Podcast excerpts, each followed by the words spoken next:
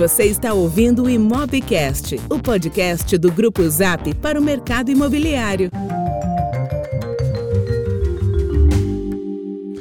Olá, estamos de volta com mais um episódio do nosso Imobcast, podcast do Grupo Zap. Eu sou o Lucas Vargas, CEO do Grupo Zap. Eu sou o Hernani Assis, VP do Grupo Zap. E hoje a gente traz, Hernani, o último episódio dessa nossa terceira temporada do Imobcast, que começou despretensiosamente há algo como um ano atrás e evoluiu, o que era na verdade uma gravação bem, bem quase que amadora no celular, virou para um estúdio com vinheta, edição e convidados mais do que especiais. E para a gente fechar hoje o último episódio dessa nossa terceira temporada, eu vou deixar você apresentar esse nosso convidado, que é uma honra recebê-lo. Dia feliz aqui pra gente, né, Lucas Vargas? Certamente. Pessoal, hoje a gente tem a honra, como o próprio Lucas disse, de receber uma das pessoas mais admiradas e respeitadas da indústria imobiliária do Brasil.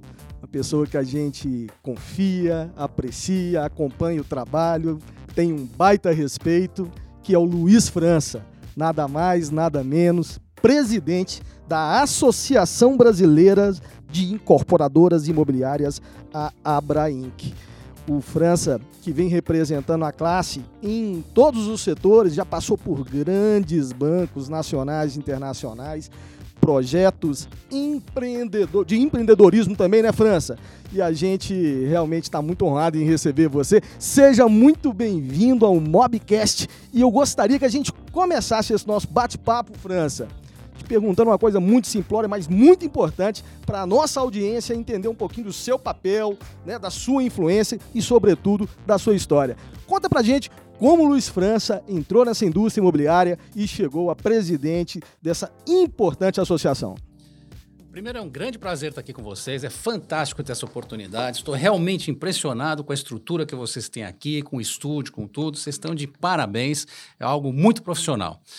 É, a minha vida é muito interessante. Eu sou engenheiro civil, trabalhei em obras e, quando eu me formei, a melhor opção era ir para banco. Então, eu fiz carreira em banco por muitos anos, banco banco na área large corporate, depois eu fiz parte de banco de investimento, morei nos Estados Unidos, trabalhei no banco de investimento nos Estados Unidos, voltei para o Brasil, continuei em banco de investimento e o crédito imobiliário no Brasil, em 2004, começou a dar sinais de crescimento.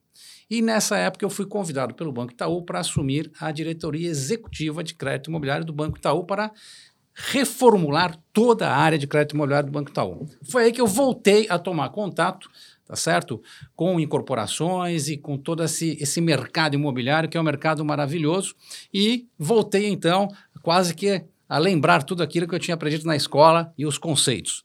Fizemos um trabalho no Banco Itaú é, muito, muito longo, de vários anos, é, saindo do Banco Itaú, hoje eu estou na Abrainc, que é um grande prazer. A Abrainc, ela congrega, na verdade, as maiores incorporadoras do Brasil, ou seja, quase todas são de capital aberto. Elas estão na área de mercado médio, mercado alto padrão, mercado baixo padrão, na área de imóveis comerciais.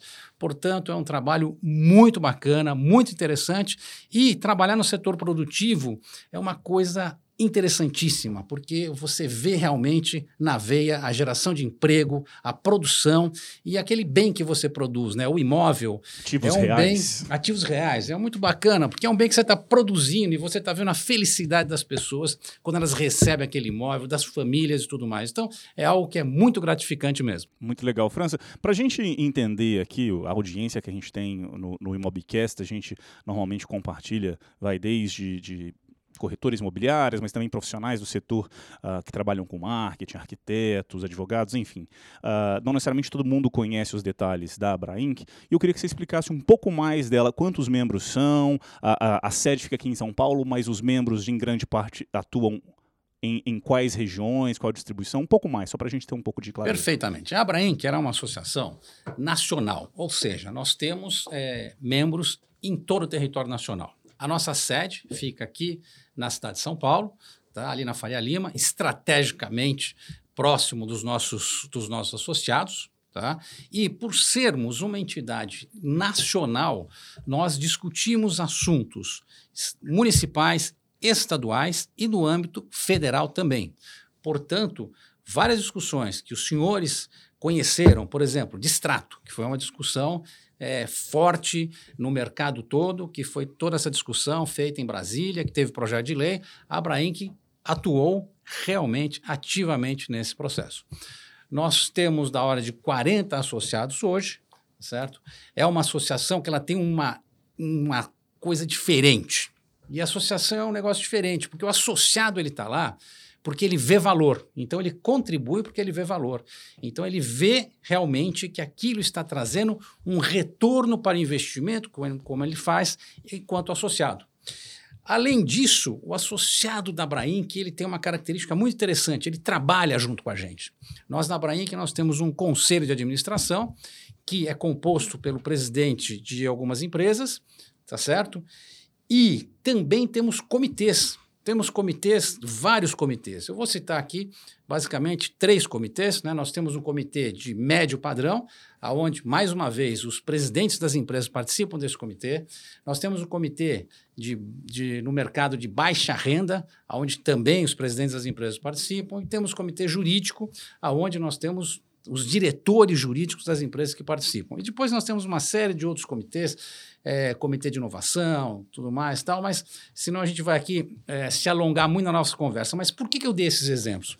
Porque a Abrainc, ela não, ela não tem executivos que tocam aquilo sem realmente a o pulso do mercado. E quem traz o pulso do mercado, as necessidades, as saídas, são os nossos associados, que em conjunto com os nossos executivos, nós conseguimos trabalhar de uma maneira técnica para atingir os objetivos do mercado. Muito legal. Acho que uma, uma diferença que eu vejo, e me corrija se eu estiver falando alguma coisa que não faça sentido, mas uma diferença que eu vejo da Abraim, que estando aqui em São Paulo, conhecendo a, atua a, a atuação, é que a primeira reação muitas vezes quando você fala a gente tem 40 membros, Pô, mas 40 membros, associação, associação nacional, mas na verdade quando você pega diversas outras associações que têm centenas, serão milhares de membros, acaba gerando um conflito, uma governança mais complexa e que muitas vezes acaba por ir contra o objetivo, que era ter uma atitude mais propositiva, atuar em prol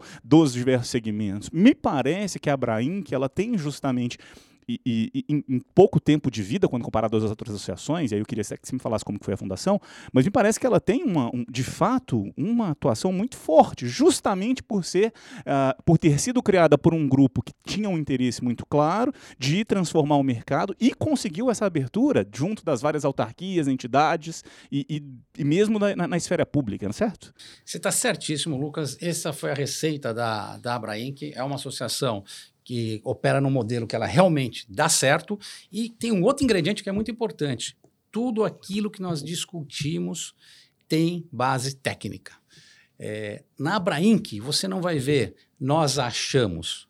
Você vai ver o seguinte: tem o estudo da Fundação Getúlio Vargas, tem o estudo da FIP, ou seja, não é somente a opinião, tudo é embasado tecnicamente. Isso quer dizer o quê? Quando você vai ter uma discussão com qualquer pessoa do mercado. Quando você vai ter uma discussão junto ao governo, você vai levar estudos técnicos que poderão e serão avaliados por essas pessoas para discutirem qual que é o melhor caminho do mercado. Então, isto é uma grande força nossa.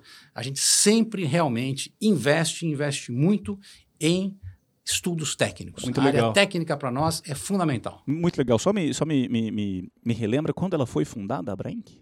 A Brainc ela tem mais ou menos foi fundada em 2013. 2013, tá ou seja, ou seja é muito recente, muito nem 10 anos. Exato. Exatamente. Muito legal. Não, acho, acho muito legal. Uh, quando a Brainc surgiu, a gente já estava aqui, eu no, no, então Viva Real, e, e, eu me lembro que sempre surgem aquelas perguntas né, do mercado, mas e aí, né, qual que vai ser a diferença? E, e eu me lembro desse posicionamento muito claro e uma declaração que eu ouvi de você, e por isso que me, que me veio à mente assim, com, com tanta uh, certeza e clareza, quando você falava, olha, o fato de a gente ser hoje uma associação pequena nos dá a mobilidade das startups, né? nos dá justamente essa capacidade de executar e de trazer impacto. Eu achei isso muito legal e a gente continua vendo isso, isso é muito legal. Interessante, nós somos pequenos quando você fala e compara com outras entidades em termos de número de associados.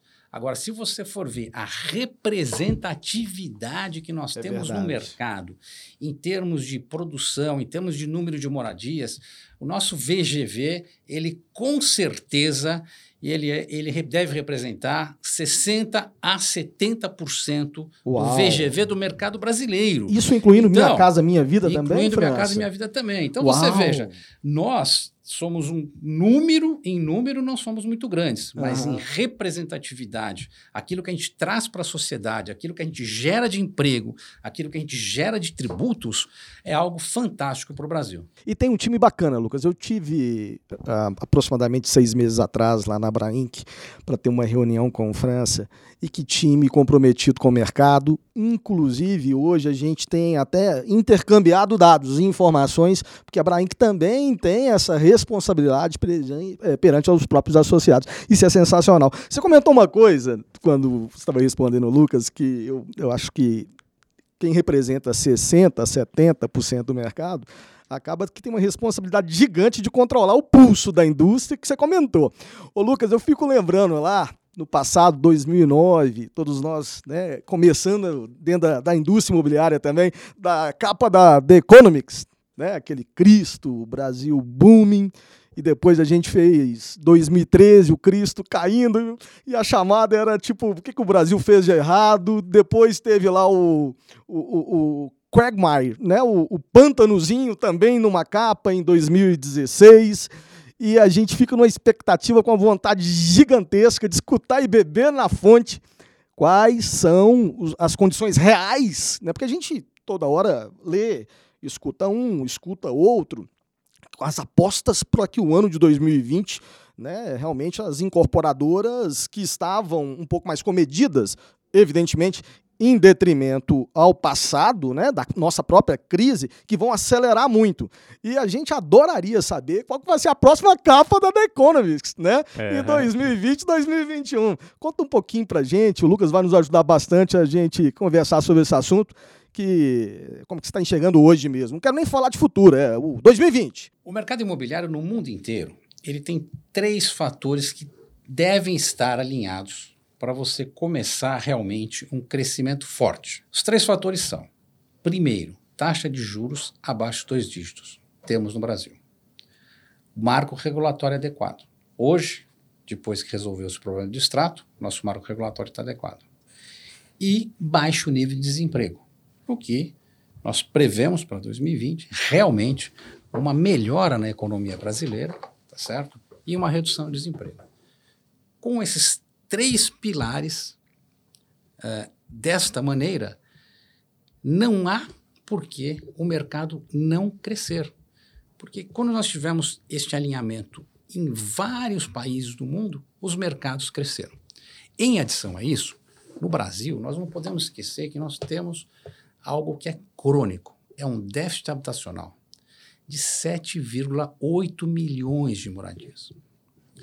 E, quando a gente olha para o futuro, nós temos um número enorme de formação de novas famílias, aonde vai gerar também uma necessidade de 9,9 milhões de moradias. Portanto, existe no Brasil uma necessidade de se produzir, tá certo? Moradias para todo esse público.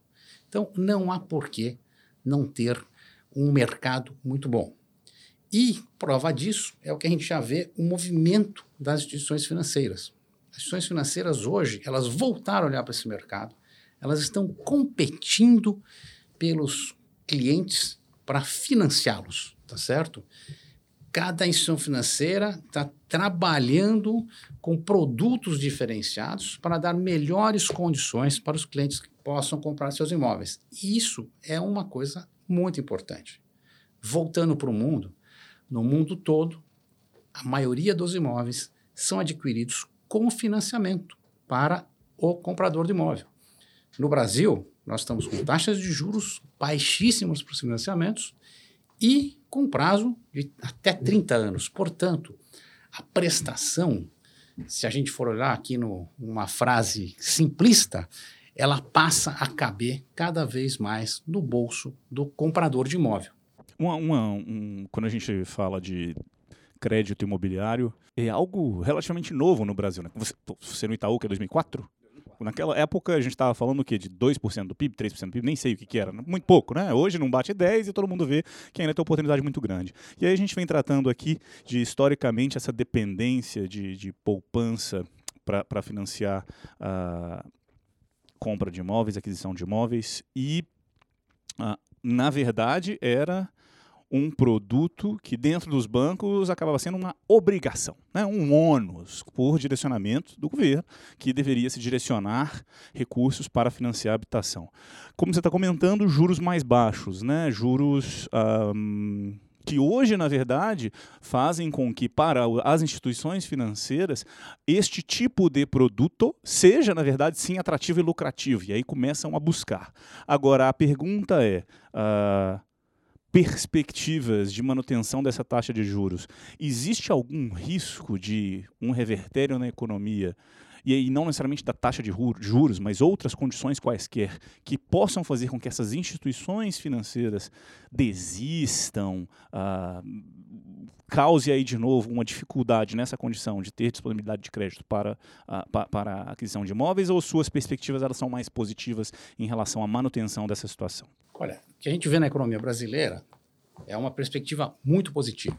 E quando eu falo, quando nós vemos, não somos só nós na Brainc, mas é, todos os agentes econômicos estão vendo é uma grande oportunidade para o Brasil. Aí, quando eu falo agentes econômicos, vou ampliar um pouquinho. São nacionais e estrangeiros, ou seja, todos estão olhando para o Brasil com uma perspectiva muito positiva, uma perspectiva de crescimento importante para os próximos anos.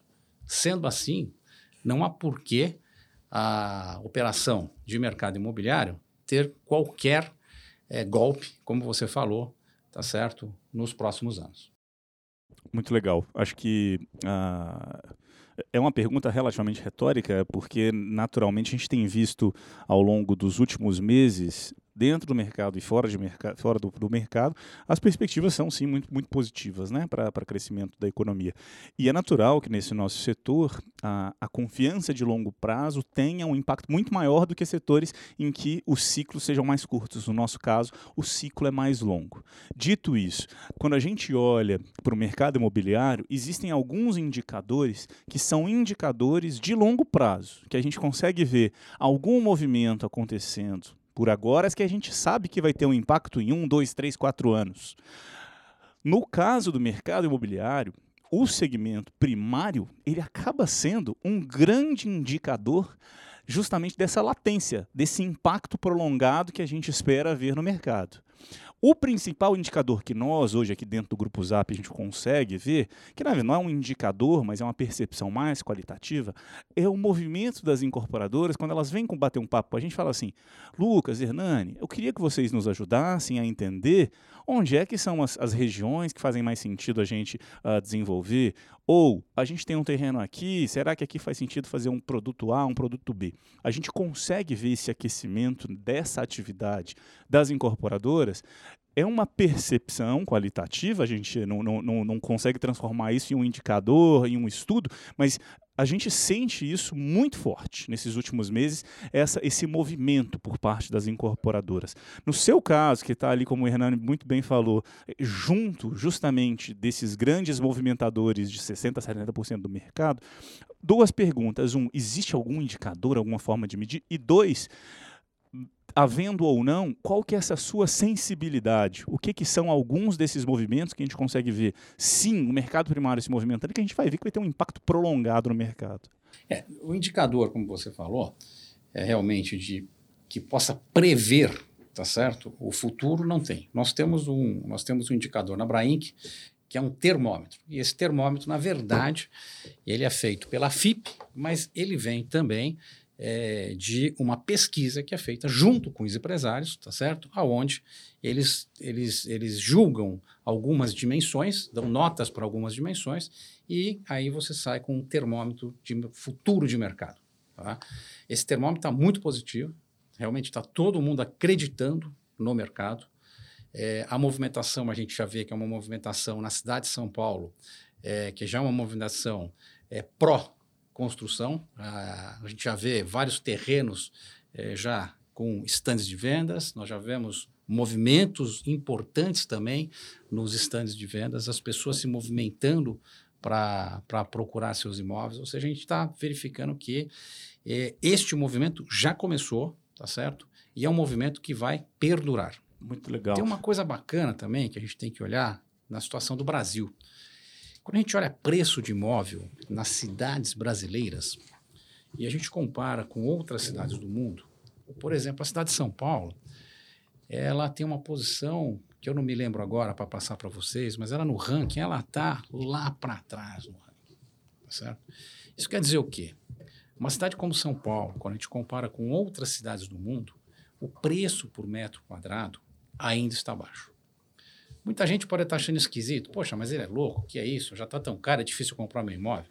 O que acontece é o seguinte: com a melhora na economia, tá certo? Também haverá uma melhora no poder aquisitivo das pessoas, a renda vai melhorar e toda esta equação, tá certo? Ela acaba se fechando. Portanto, é por isso que você encontra em cidades como como lá em Nova York, se você for para Manhattan, tá certo? Você vai encontrar um preço por metro quadrado que você vai falar que loucura, mas não, existe poder aquisitivo, existe renda para comprar aqueles imóveis. Então, isso virá no Brasil também, tá certo? Com todo esse trabalho que está sendo feito pelo governo brasileiro. E interessante que isso se liga também ao que você tinha comentado mais cedo das instituições financeiras buscando, uh, sim, uh, competir por esses clientes, ou seja, vai ser natural que evolua o mercado para o desenvolvimento de novos produtos, uh, porque um outro fator que vai ajudar sim no desenvolvimento do mercado é o fato de existir ainda um, um, um, um potencial para uh, para a migração do que hoje está dentro dos bancos de, de, produtos de dívida de curto prazo para produtos de longo prazo. A gente, quando fala que no Brasil a população é muito endividada, muitas vezes a gente simplifica essa análise, falando, ah, sim, é um país muito endividado, mas na verdade, quando você olha o percentual, a proporção de dívida de curto prazo para dívida de longo prazo, onde o mercado imobiliário se encaixaria, ela ainda é muito pequena quando comparada a todos esses países. Então, as próprias instituições financeiras se envolvendo com esse mercado, querendo captar esses clientes, vão naturalmente fazer novos novos produtos, com novas alternativas de funding aí, e que vai também alimentar para esse desenvolvimento, que vai fazer o, o, o mercado crescer.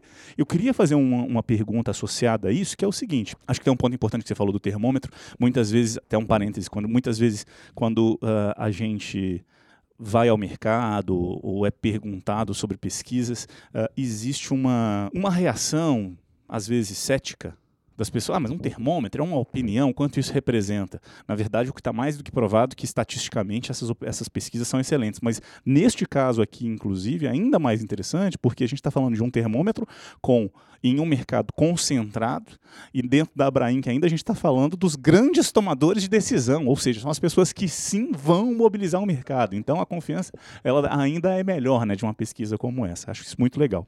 Mas a, avançando aqui para a pergunta que eu queria fazer é a seguinte: já, você está falando do, do, do, preço que São Paulo, por exemplo, ainda é uma cidade barata? Talvez seja um comentário misturado com pergunta. Na verdade, a gente vê os níveis de estoque ao longo dos últimos anos, 2015 para cá, se reduzindo. A gente vê a, as, essa confiança por parte das incorporadoras, uh, que é um indicativo de que devemos ter lançamentos, de, e, e, com todo esse otimismo, que sim, eu também compartilho, a dúvida é o quanto a gente corre um risco de esse aumento de preço ser muito acelerado, dado que a gente deve ter muitos lançamentos, tem estoque baixo, e existe uma tendência histórica de as incorporadoras acabarem fazendo desenvolvimento imobiliário em regiões muito concentradas. A gente viu alguns desses movimentos. A gente pode dar aqui exemplo em São Paulo, região do Baixo Augusta, teve né, um, um, uma verticalização muito rápida, e algumas outras também. Se for para o Rio de Janeiro, Zona Oeste ali, também teve um boom muito rápido, e assim nas várias cidades. Então existe normalmente um pouco dessa concentração. Isso você vê como um risco uh, de um desenvolvimento acelerado causar excesso de estoque, que, vai que aí talvez imediatamente cause um aumento de preço e depois cause uma desaceleração? Não sei. Essa dinâmica de mercado, como que você vê? Acho que na cidade de São Paulo, o grande problema que nós temos hoje, tá certo? É uma certa concentração de imóveis, tá certo? Nos eixos, chamados nos eixos, que são é, as regiões próximas aos transportes públicos, onde você tem o mesmo tipo de imóvel, a mesma tipologia. É, é um problema e esse problema tem que ser resolvido, porque esse problema ele vem é, devido à lei de zoneamento. E há a necessidade imperativa de que haja uma calibragem na lei de zoneamento, tá certo? Para que a cidade se desenvolva, tá certo? De uma maneira a atender a necessidade do comprador de imóvel. Então, é, você, muitas vezes, você fala, tem, faz declarações como as pessoas não usam carro, tá certo? Quantas pessoas não usam carro que vão comprar aquele apartamento? Então, ah, não precisa de vaga de garagem? Não é bem verdade. Então, é o que eu falo e que você falou. Tem que ser feita uma pesquisa muito bem feita para saber é, qual é a necessidade das pessoas. Uma coisa é a necessidade das pessoas atual, outra coisa é uma visão de perspectiva e tendência de futuro. A gente não tem dúvida que em cidades grandes a tendência é que você tenha menos carros com proprietários circulando na rua, porque é muito mais fácil você utilizar o metrô, utilizar o táxi, ir a pé. Vamos voltar aqui para um exemplo clássico que é Manhattan, certo? Mas a cidade de São Paulo não é uma Manhattan ainda. A cidade de São Paulo é uma cidade espalhada, é uma cidade grande. Então, é, quem mora em micro-regiões pode se dar esse luxo. Então, quem mora no Itaim e trabalha na região da Faria Lima, ele vai a pé, ele vai de bicicleta, ele vai de patinete. Mas isto não ocorre, tá certo? Em diversos bairros da cidade de São Paulo. Então, onde as pessoas têm a necessidade de se locomover e que muitas vezes não conseguem utilizar o transporte público. Então, acho que nós temos que tomar muito cuidado com as decisões que são tomadas para que não aconteça aquilo que você falou, não aconteça uma concentração, não aconteça termos o mesmo produto, tá certo? E aí você vai ter uma super oferta e você vai ter um estoque do mesmo produto. Então isso é muito importante é, que seja trabalhado. Já tem, já vai, deve ser trabalhado isso, está público, né? Está é, tá público, a, é, deve haver uma recalibragem, tá certo? É, que deve ser discutido é, é, em breve, é, inclusive na, que isso depende da Câmara Municipal de São Paulo, e isso será muito importante para a cidade, muito importante para o comprador do imóvel. As pessoas confundem um pouco a figura do incorporador. O incorporador, como qualquer empresário, ele constrói algo que alguém vai comprar. Ele precisa vender para ele ter o retorno dele. Então, nós não forçamos ninguém a comprar um imóvel de um determinado tamanho ou padrão ou tipologia. Nós fazemos aquilo que tem mercado para as pessoas adquirirem. Portanto, nós trabalhamos para o comprador. Senão, nós vamos fazer imóveis que não serão vendidos. Então, não somos nós que ditamos as regras. Como qualquer produto, quem dita a regra é o consumidor. E no nosso caso, é o comprador do imóvel. Tudo está associado a olhar o histórico anterior, não tentar ser profeta e ficar cada vez melhor. E eu vejo que pós-exuberância, desse momento que a gente passou aí de crise imobiliária, fez com que todos os incorporadores também pudessem amadurecer muito governança, decisão e, sobretudo, apostas. Olhando uh, para o passado e fazendo uma analogia essa questão também de que o próprio Lucas comentou, aí você tem uma oferta de lançamentos, os preços elevam e de repente você tem uma demanda menor e faz com que você tenha mais estoque. Quais foram uh, as poucas, mas importantes lições, evidentemente uh, baseado no passado, que esse ano você tem aconselhado os incorporadores a ter mais prudência? Uh, outra pergunta que eu gostaria, concomitante a essa, é se vai haver novo movimento de incorporadores buscando ser go public, né? mais, mais IPOs uh, e tentando virar um, assim, empresas uh, de, de, de, de, capital aberto. É importante a gente entender esse movimento e como ele aconteceu. É... Lá no passado, quando o mercado começou a mostrar sinais de um forte crescimento, o mercado de capitais olhou para as empresas e falou: Isso aqui é um bom negócio, será um negócio lucrativo, então devemos trazer essas empresas para abrir capital. Perfeito. E uma das receitas que os bancos de investimento é, tinham era: o mercado vai crescer muito, quem tiver terreno, ou seja, o chamado land bank, terá um grande diferencial, porque terá como crescer nos próximos anos. Pois bem, as empresas, segui algumas seguiram esta receita, se os compraram terrenos e o que, que acontece quando você compra terreno, quer seja com capital próprio, quer seja com recurso de terceiros? Se você não lança rápido, você tem um custo muito alto. Então, nós tivemos um problema realmente, tá certo? Muito oriundo é, desse, desse, dessa decisão é, que os bancos tomaram e usar como dogma principal a land bank. Isso trouxe realmente um grande prejuízo é, ao mercado brasileiro. Por outro lado, também se falou muito em expansão nacional. O que faz todo sentido, você expandir nacionalmente. Só que como você se expande nacionalmente? Se você tem características diferentes em cada região. Então você procura um sócio que conheça a região. Até aí, do ponto de vista mercadológico, está perfeito. Agora, você que é uma empresa grande, bem estruturada na sua região, como é que você consegue passar todo esse conhecimento de gestão e administração para uma outra empresa que ela, até, até antes de você estar junto com ela, ela tinha um tamanho menor e de repente ela cresceu, a gestão mudou. Então, esses foram os pontos, tá certo? Diria que nós tivemos que enfrentar. E foi enfrentado muito bem.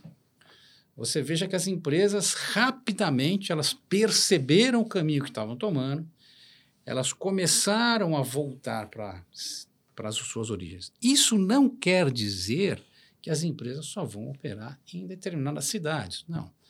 Mas será uma operação muito mais estruturada, muito mais organizada, tá certo? é, para que a gente tenha realmente um crescimento sustentável no mercado de incorporação brasileiro.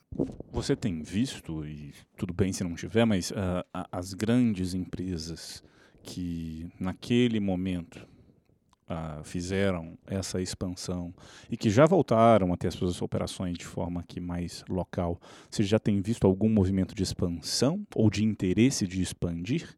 E não precisa citar nomes, Olha, mas interesse de expandir sempre, geograficamente sempre haverá de ir para outras regiões, porque você não pode ficar limit... quando você tem um determinado tamanho, você tem que é, realmente ir para outros mercados.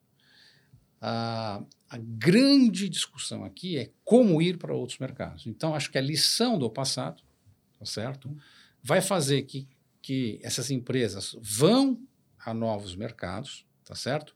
mas do ponto de vista de estrutura, de organização, de gerenciamento de governança, irão de uma maneira que suas operações terão realmente sucesso nesses mercados. Muito legal. E em relação ao ponto que o Hernani comentou, a, a gente tem, de novos, novas possíveis aberturas de capital. A gente tem escutado isso também.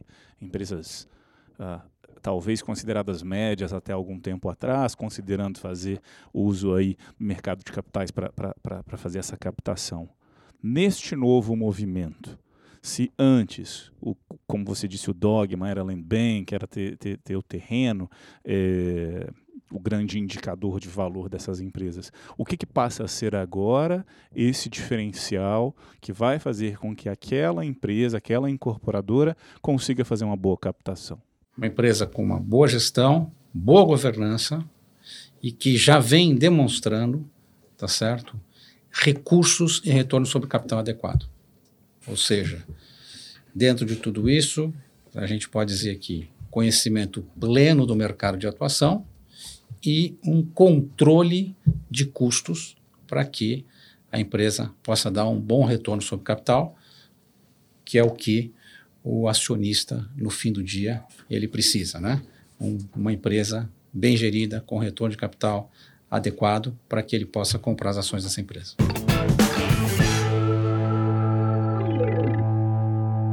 Já é uma realidade, falando sobre ROI, né, sobre o retorno sobre o capital, já é uma realidade hoje nos incorporadores. É uma curiosidade que eu tenho, tá, França?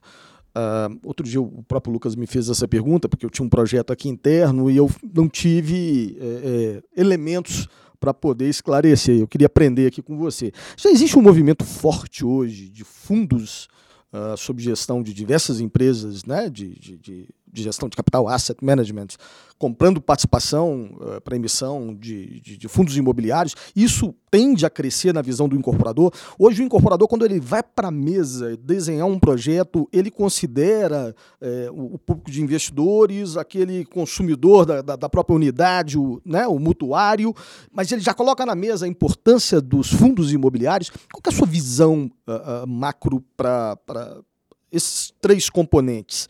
É, investidores normais, que aí compram todo, todo lançamento 10, 15 imóveis, quando o número é assim, não sei. Aquele, o Hernani, que vai lá comprar um imóvel uh, para uso próprio, e os fundos imobiliários. Hoje já existe uma aproximação das incorporadoras, essas empresas de gestão, para poder já nascer com um fundo comprando. Qual é a tendência disso? É, vamos primeiro entender um pouquinho a importância do fundo imobiliário. E fundo imobiliário é uma coisa recente no Brasil. Tá? Sim. Nós estamos falando algo que essa indústria se, se desenvolveu nos últimos 10 anos. Isso não quer dizer que as pessoas, os investidores, não investiam em imóveis. É, não é raro você ver na sua família é, várias pessoas terem uma renda de aluguel.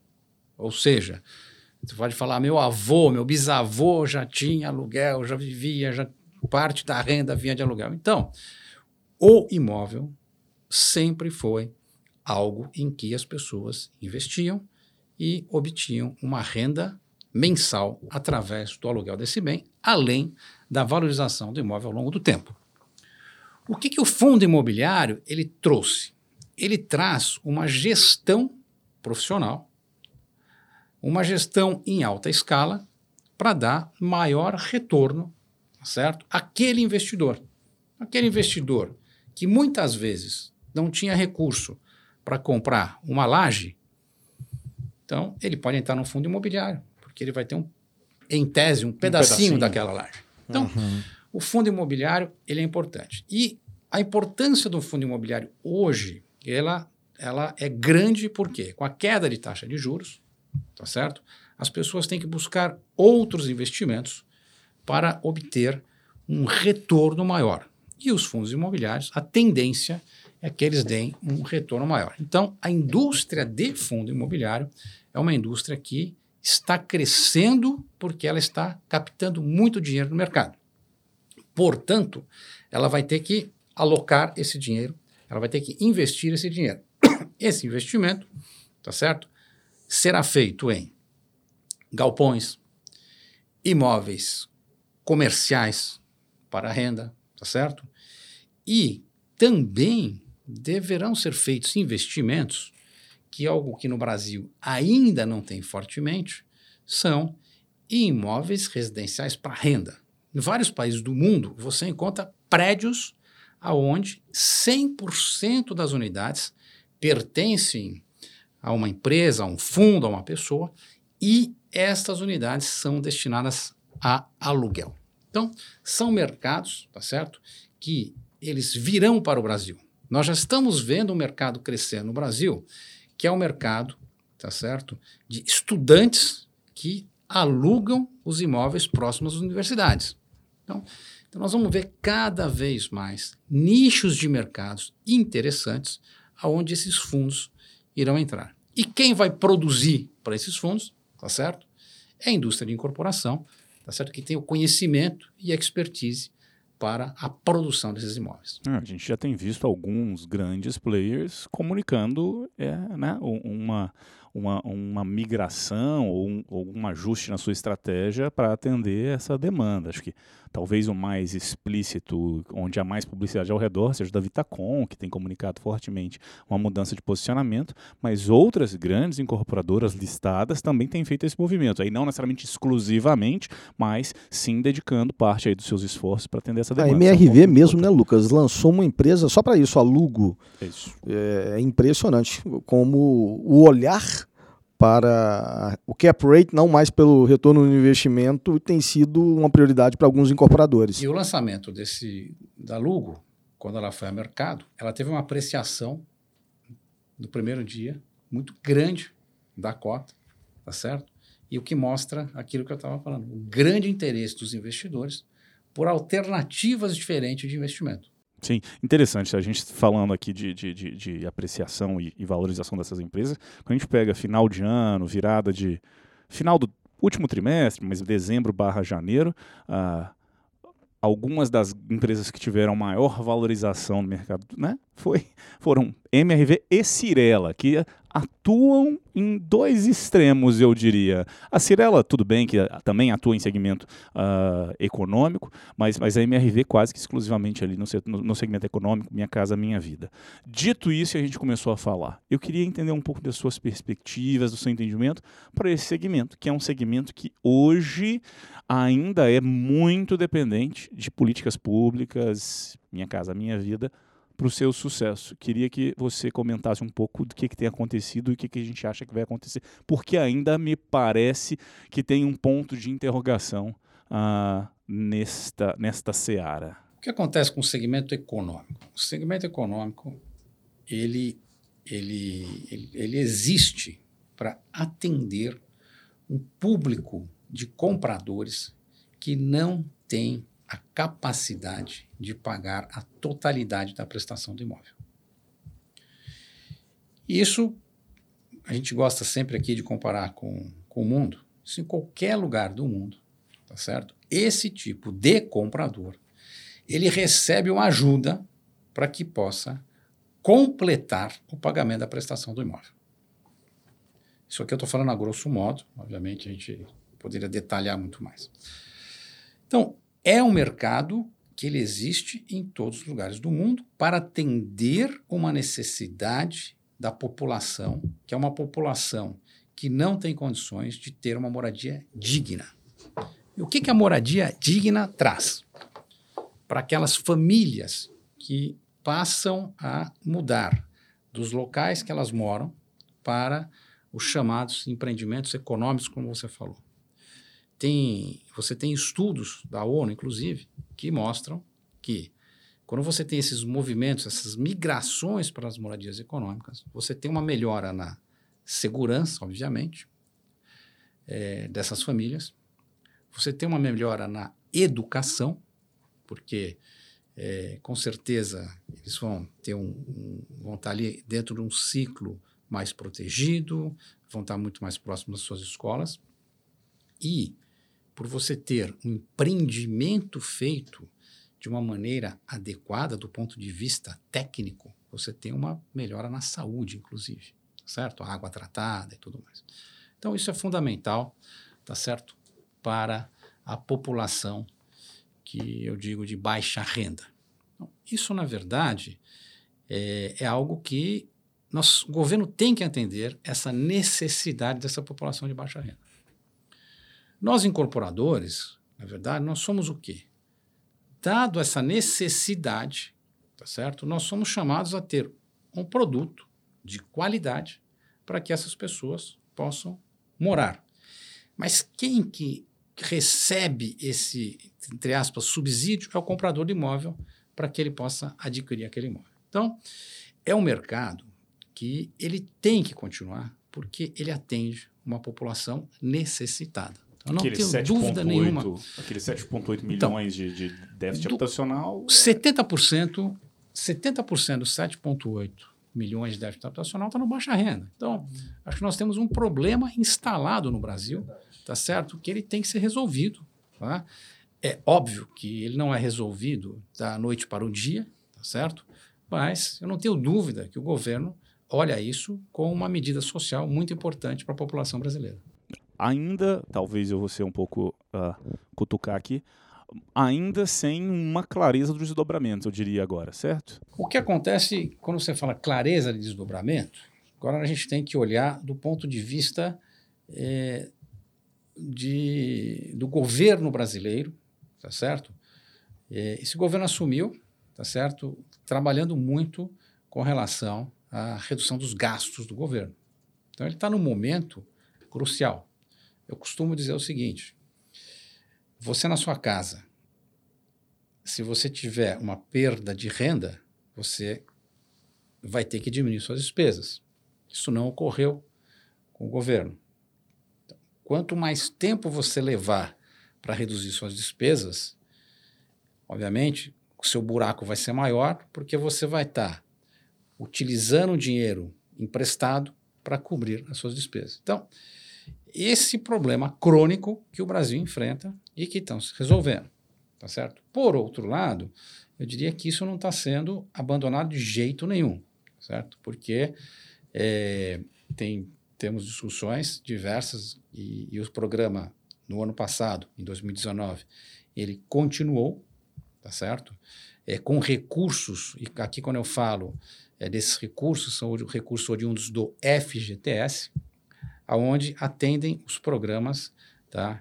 que as, são das faixas 1,5, 2 e 3, onde efetivamente há uma contribuição do comprador na prestação. Eu acho que o governo está, sim, fazendo um esforço para isso, mas é um momento ainda difícil. E todo esse esforço que o governo está fazendo de controle de contas públicas é o que tem mostrado, tá certo? É, os encaminhamentos certos e que tem dado a segurança para todos nós voltarmos a investir no Brasil e para os investidores estrangeiros também terem apetite de investir no Brasil. O, o, o França, eu fico feliz de ouvir isso, que, sobretudo vindo de você que representa todos, né, sem interesse é, corporativo individual, porque futuro das nossas famílias estão associados a dois pilares que Maslow nos ajudou a entender. O primeiro é a educação e o segundo é moradia. Então, que o governo consiga e nos ajude e ajude as empresas associadas da Abrainc a acelerarem e tentar reduzir né, esse déficit habitacional. E a gente adoraria, na verdade, e eu vou puxar aqui uma última pergunta para deixar o Lucas encerrar esse encontro maravilhoso. A gente adoraria ficar aqui era horas conversando de um assunto tão importante. Eu gostaria agora de mudar um pouquinho o escopo da conversa, como minha, prometo minha última pergunta que eu falo muito. o Lucas me puxa a orelha aqui de vez em quando. É, o Lucas puxa. Parte da nossa audiência e parte importante da nossa audiência é o corretor de imóveis. E a gente fica olhando o movimento de todos os dias nascem aí PropTechs. É, a gente mesmo aqui recebe uh, novos empreendedores com projetos uh, para eliminar o corretor de imóveis. A gente fica até assustado com isso. Né? Ainda muitas apostas e a gente não consegue influenciar todos. Né? Cada um tem que seguir a sua verdade, o seu instinto e, evidentemente, os seus projetos. Uh, a gente vê também um movimento grande, e no passado, na época da exuberância, muito incorporador com houses, uh, praticamente diminuindo a exclusividade, ou reduzindo, ou eliminando a exclusividade de alguns brokers, né, de algumas imobiliárias nos lançamentos, nos uh, uh, plantões de venda. Pensando em 2020, algo muda? O incorporador vai continuar com esse desejo de ter o corretor de imóveis, a imobiliária próximo, ou cada vez mais vai querer desenvolver esse papel através das suas próprias houses? Eu juro que essa foi minha última pergunta, mas importante para a nossa audiência. Não, o que é importante, primeiro, vamos lembrar, se, te, se, se existe a house ou a imobiliária terceira, o corretor está em um desses dois escritórios.